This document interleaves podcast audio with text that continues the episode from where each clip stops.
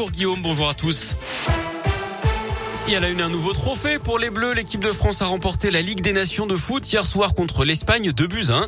Les Bleus qui se sont imposés grâce à des buts de Karim Benzema et de Kylian Mbappé alors que ce sont les Espagnols hein, qui avaient pourtant ouvert le score avec un Hugo Lloris également décisif dans les toutes dernières minutes de la partie.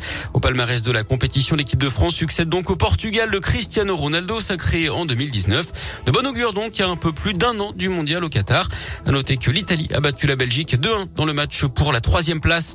Intervention mouvementée des policiers à Lyon. Samedi après-midi, un adolescent de 14 ans a tenté d'échapper aux agents à bord d'une voiture volée. Il zigzaguait dans un couloir de bus quand il a été repéré par les policiers.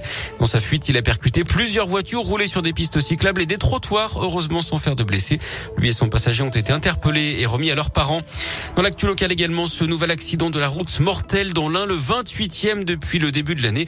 Samedi, c'est un motard de 49 ans originaire de Montalieu-Versu en et père de deux enfants qui a perdu la vie d'après Il a tenté un dépassement avant de perdre le contrôle de son engin.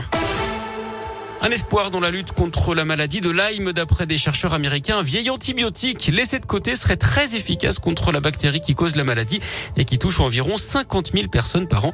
Il permettrait également d'éradiquer hein, cette maladie en dispersant l'antibiotique dans la nature, là où vivent les tiques. Dans la région, une grosse frayeur à Saint-Étienne. D'après le progrès, deux enfants de 3 et 6 ans ont disparu hier après-midi dans le quartier de Terre-Noire alors qu'ils faisaient de la trottinette. La police et les pompiers ont été mobilisés pour tenter de les retrouver. Après plusieurs heures d'angoisse, les deux enfants ont finalement été localisés sains et saufs à l'autre bout de la ville d'après le progrès. Ils étaient dans le tram qui arrive à l'hôpital nord de Saint-Étienne. Un cluster de Covid à l'hôpital du Puy-en-Velay en Haute-Loire. D'après le progrès, vendredi soir, un patient a été testé positif au service de médecine. Derrière, un tiers du service a été contaminé. Le centre hospitalier Milleroux du Puy-en-Velay a donc suspendu les visites. Un seul des huit malades a été vacciné mais immunodéprimé. À Bruxelles, en Belgique, plusieurs dizaines de milliers de manifestants ont participé hier à la grande marche pour le climat depuis le début de l'épidémie, et ce, à quelques semaines du sommet international de la COP26. On reparle de sport avec du basket et le sans faute qui continue pour l'Asvel en championnat. Troisième match et troisième victoire pour les Villeurbanais hier soir. Avec la manière, ils ont écrasé Dijon 73 à 49. Au classement, ça va bien dans la région puisque l'Asvel est co-leader avec Bourg-en-Bresse. Rouen est 14e. En rugby, le Loup est troisième de top 14 ce matin après sa démonstration de force à Biarritz samedi 40 à 5.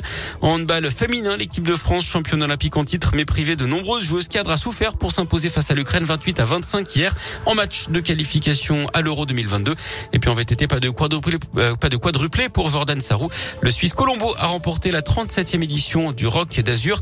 Jordan Sarrou qui vit et qui s'entraîne à Grézieux-la-Varenne a terminé deuxième de la course.